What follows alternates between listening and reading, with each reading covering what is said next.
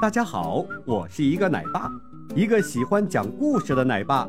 一个好的故事对孩子的影响弥足珍贵，孩子们会在故事里看见一个纯真的世界。在这个童话世界里，孩子们不光能享受快乐，也能学习知识。愿每一个孩子都能够尽情地享受美好的童年时光。猫和老鼠。很早很早以前，这猫啊，并不吃老鼠。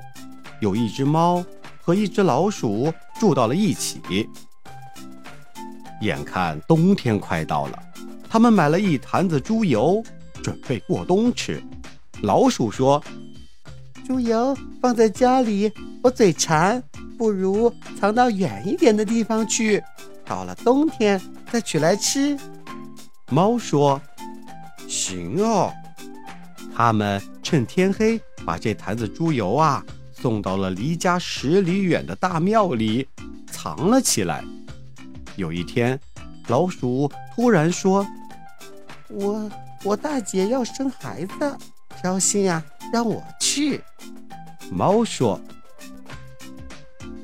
去吧，去吧，路上啊要小心狗。”天快黑时，老鼠回来了，肚子吃得鼓鼓的，嘴巴油光光的。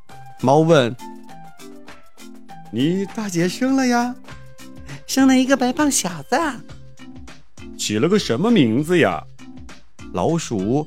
眼珠子一转，说：“叫叫一层。”又过了十来天，老鼠又说：“我我二姐又要生孩子啦，请我去吃饭。”好，好，好，早去早回啊！老鼠边答应边往外走。天黑了，老鼠回来了，踮着个肚子，满嘴都是油。猫问。你二姐生了啥呀？生了一个白胖丫头，起了个什么名字呀？叫，哎，叫一半。又过了七八天，老鼠又说：“我三姐生孩子，请我去吃饭。”哎呀，去吧去吧，别太晚回来了。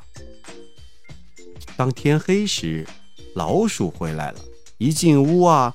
就带来一股子油味儿，对猫说：“我我三姐也生了一个白胖小子，起名叫见底。”三九天到了，一连下了三四天的大雪。